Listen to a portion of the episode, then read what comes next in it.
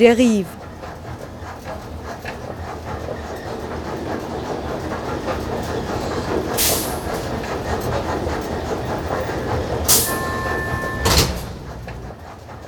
Radio für Stadtforschung. Liebe Hörer da draußen in äh, Wien und an den zugeschalteten Stationen weltweit, das ist äh, das Urbanize äh, 7 Vorbereitungskomitee Hamburg. Wir treffen uns gerade in der Küche von Margit und Christoph. Äh, wenn ihr also ein leichtes Brummen im Hintergrund hört, das ist unser Kühlschrank. Ähm, hier in unserem improvisierten Küchenstudio sind außerdem René Tribble von der Planbude, Margit Zenki von der Planbude und vielleicht dem einen oder anderen bekannt von Park Fiction, René Gabriel vom Gängeviertel, äh, seines Zeichens auch ähm, Planer. Und meine Stimme ist äh, Christoph Schäfer, ich bin Künstler und auch bei der Planbude und Park Fiction dabei. Wir sind äh, bereiten uns gerade eben auf das Urbanize Festival vor und wollten diese kurze Sendung nutzen, um ein bisschen zu erzählen äh, darüber, was wir da vorhaben. Wollen euch erzählen, wieso ihr nach Hamburg kommen solltet, um 10 Tage Festival im Gängeviertel vom 23. September bis zum 2. Oktober mitzumachen. Also das erste Mal Urbanize Festival außerhalb von Österreich. Ich glaube nicht, dass die geflüchtet sind. Sie haben einen guten Grund hierher zu kommen. Und auch darüber werden wir kurz sprechen. Ja, so richtig haben wir überlegt, dass es super wäre, wenn Deriv mal nach Hamburg käme. Äh, Deriv ist unsere Lieblingszeitung. Also mindestens hier bei einigen Leuten aus dem Recht auf Stadt Kontext. Und äh, wir haben noch gut in Erinnerung, wie beim Recht auf Stadt Kongress vor einigen Jahren eben Deriv hier waren. Und deswegen haben wir überlegt, die müssten mal herkommen. Und vielleicht könnte man zusammen äh, dann nochmal mehr Wumm entwickeln für all die Fragen, die sich hier entwickelt haben. Ja, von außen sieht ja die Situation in Hamburg immer sehr gut aus. Es gibt wahnsinnig viele Projekte, die sich in städtische Kämpfe einmischen und eine tolle Vernetzung. Und es gibt äh, eigentlich seit Mitte der 90er Jahre auch immer wieder äh, Künstlergruppen, Künstlerinnengruppen und äh, Musikerinnen, die sich in städtische Konflikte einmischen, äh, sich dafür neue Formen überlegen. Ich sag mal sowas wie das Schwabengrad Ballett oder Urbane Panik oder Park Fiction sind so Projekte, die viele Leute kennen und das hat sich eigentlich dann 2009 nochmal so einen, so einen Knall gegeben mit der Besetzung des Gängeviertels, mit der Recht auf Stadtvernetzung, die parallel dazu passiert ist, mit dem Widerstand gegen Gentrifizierung, der sich vernetzt hat in dieser Stadt. Das sieht alles von außen, glaube ich, unglaublich attraktiv aus. Ehrlich gesagt gefällt es uns auch ganz gut, deshalb leben wir überhaupt, glaube ich, noch hier, obwohl es hier immer teurer wird. Äh, und die wir eine neoliberale Stadt, Vorzeigestadt haben, die Hamburg nämlich ist. Es äh, ist aber auch nicht gerade eine sehr theoretische Stadt. Das äh, merkt man, wenn man dann hier ist. Also es ist eine Stadt von Kaufleuten. Es ist eine Stadt, wo wenn dann über Architektur oder Stadtplanung oder Urbanismus in dann doch entweder sehr kleinen Kreisen nachgedacht wird, am Rande der aktivistischen Zirkel und in der Uni. Aber äh, das, was Deriv da schafft, nämlich die Theorie zu verknüpfen mit ähm, aktivistischen Ansätzen, mit Planung, mit künstlerischen und planerischen Ansätzen.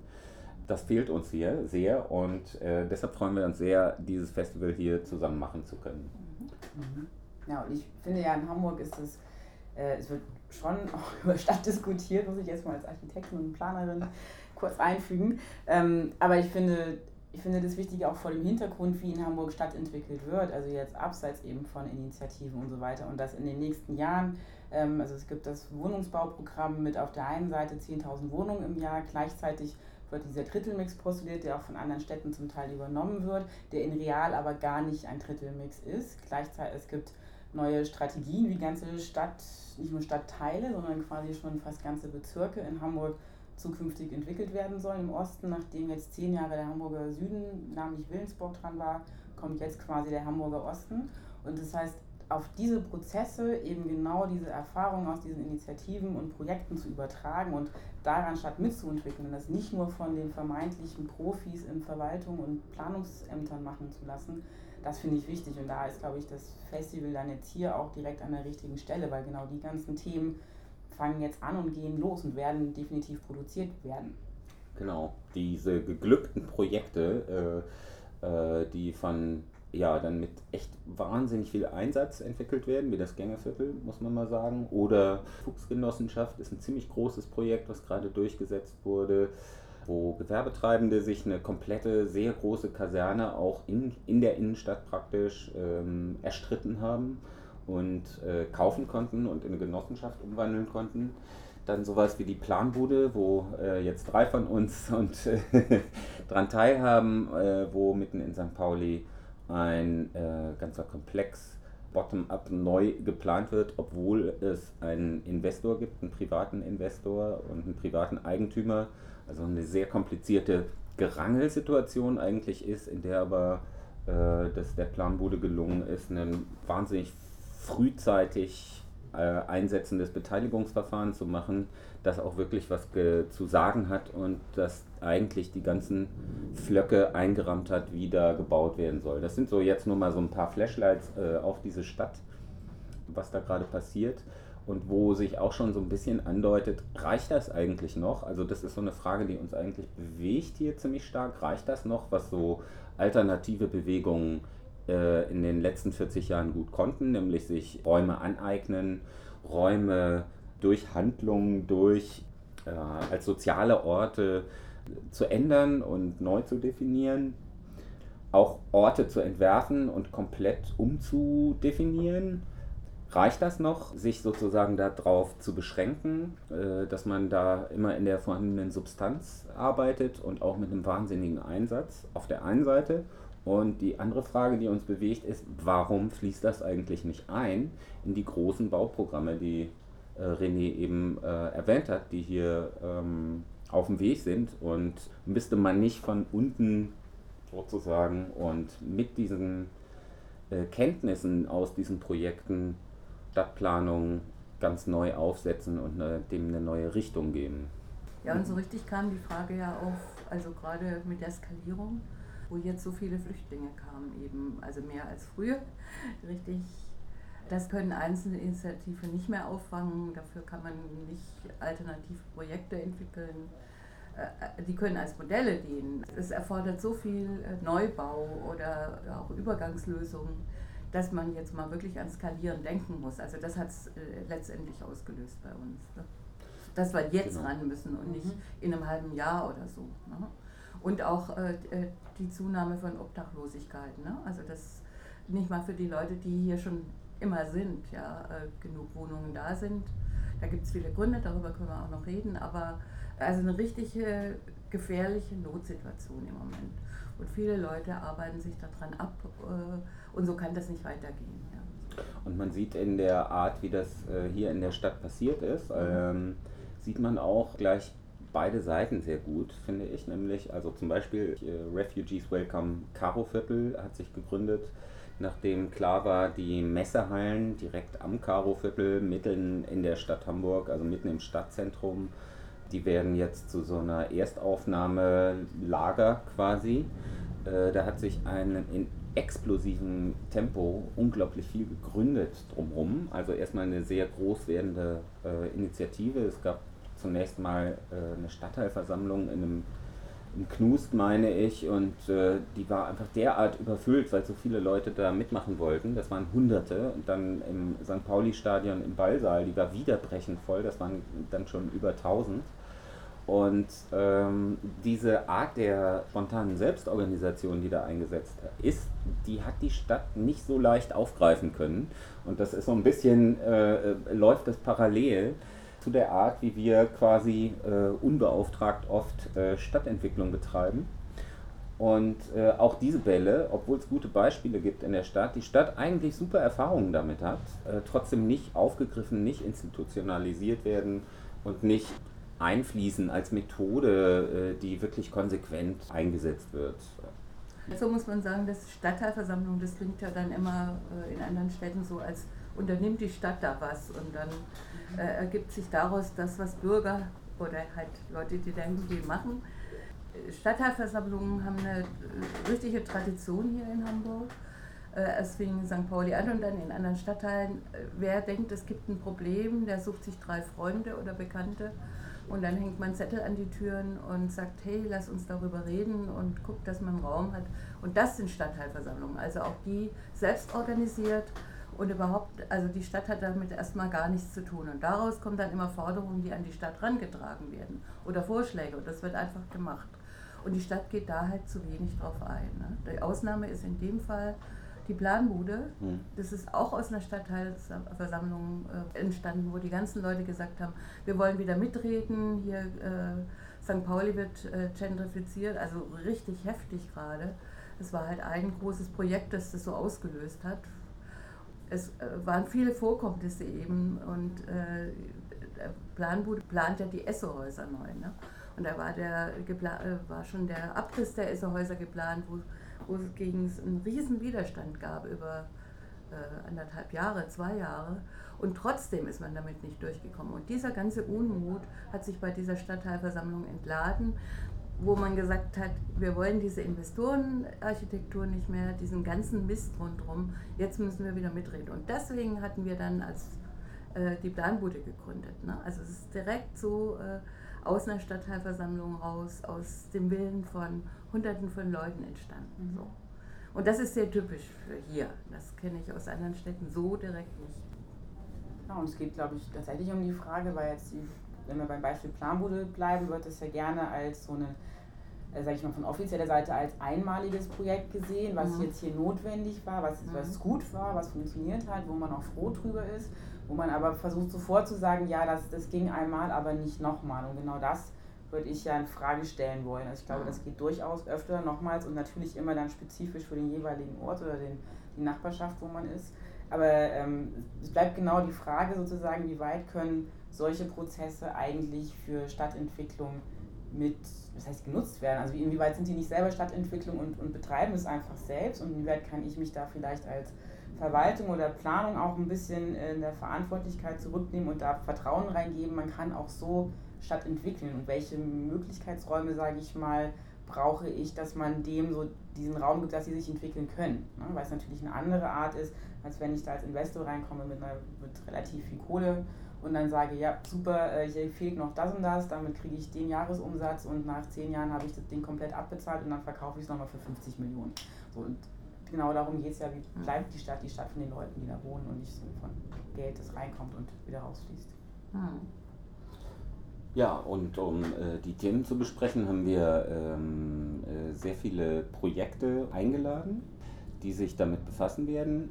Wir werden sehr viele Inputs machen, die ballen sich so ein bisschen an den Wochenenden, also am äh, Samstag und Sonntag, 24. Äh, und 25. September sowie am 1. und 2. Oktober.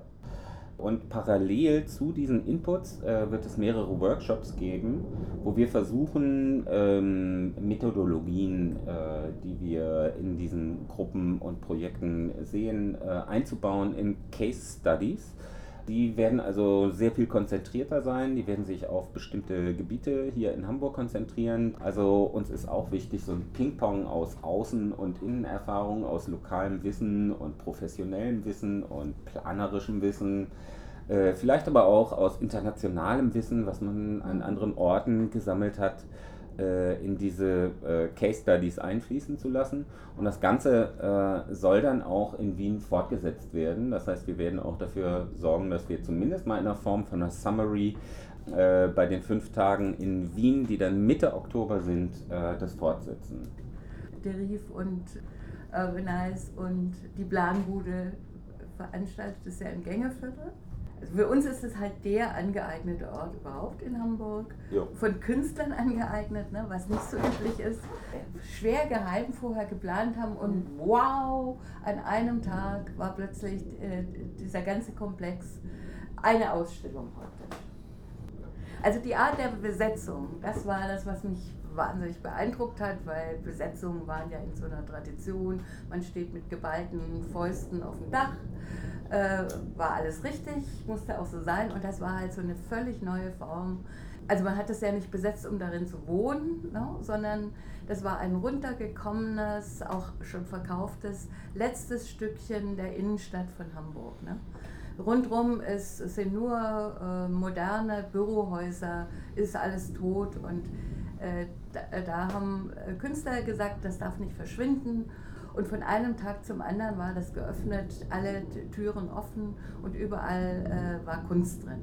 Man hat aber auch gleich die äh, sehr viele Leute von außen reingeholt. Also es war richtig nicht, wir sind jetzt hier, wir bleiben hier, sondern hey, kommt, das ist eigentlich euer Hamburg, das gehört eigentlich alles euch äh, sich an die Außenwelt gerichtet. Und, so, und ein sehr wichtiger, tiefer Prozess ist da in Gang gekommen. So. Ja, also zum Festival wird äh, das Grand Hotel Cosmopolis kommen mhm. aus Augsburg. Ähm, das ist durchaus mit inspiriert gewesen vom äh, Gängeviertel, muss man sagen. Das waren Künstlerinnen und Künstler, die in äh, Augsburg eigentlich immer Zwischennutzungsprojekte gemacht haben äh, und damit unzufrieden waren, weil sie da viel zu kurz drin waren, dann immer wieder rausflogen und ähm, die irgendwie auf der Suche waren, zunächst mal aus vollkommen egoistischen Gründen.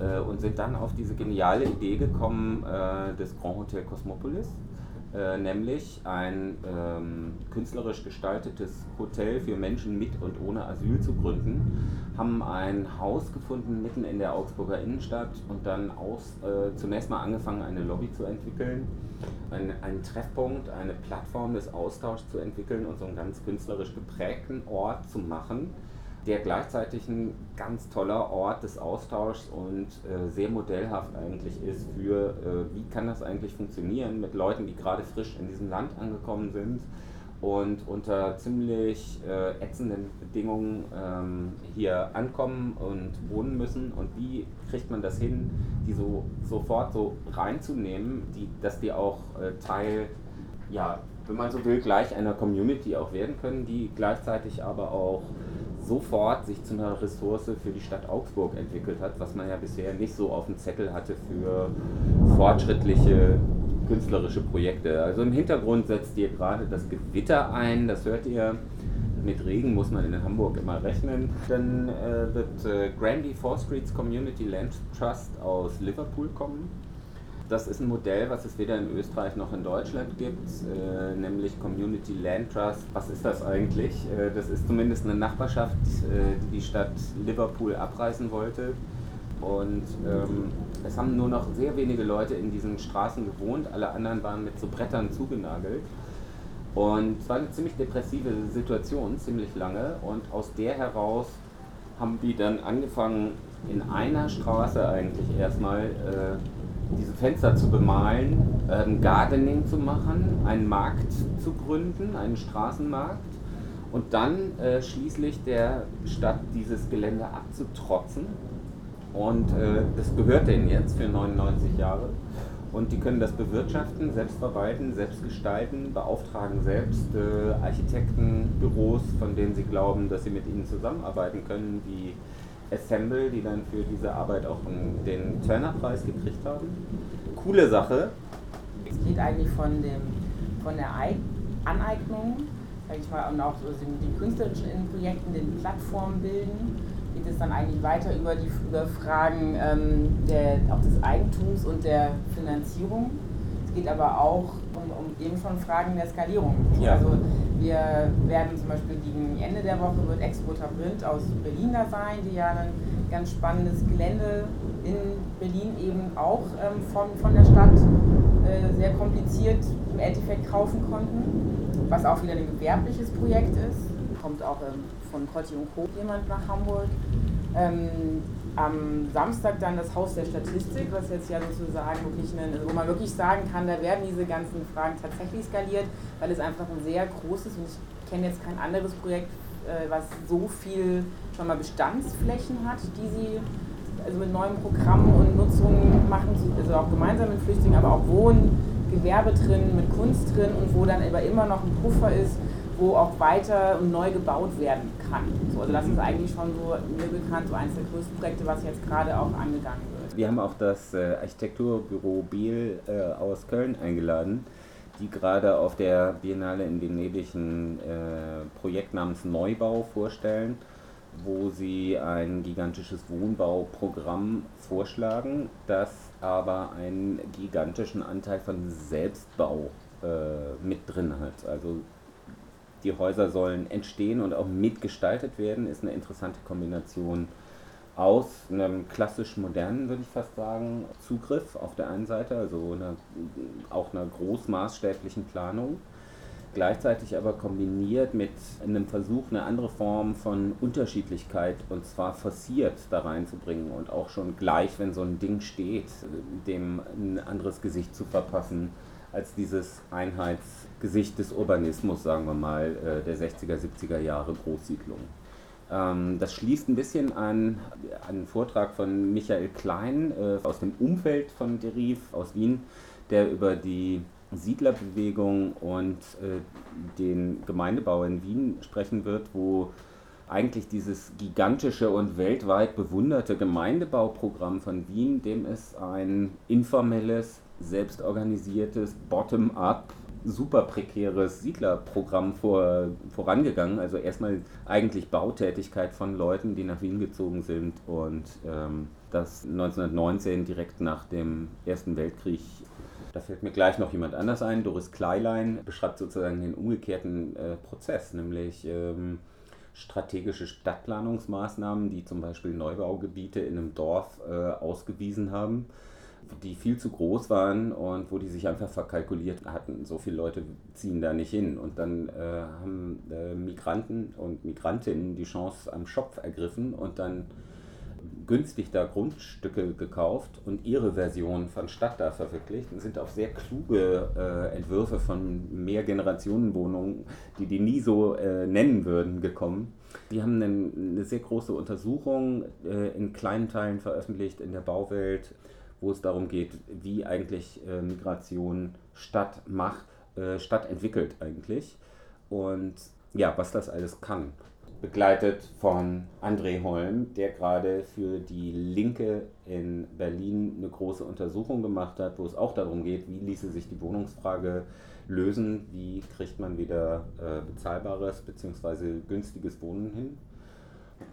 Die Hamburger Projekte werden auch dabei sein. Also das Gängeviertel und die Planbude werden auch am, am Samstag ähm, nochmal vorgestellt, sodass man die auch wirklich nochmal Zeit hat, da kennenzulernen und sich darüber auszutauschen.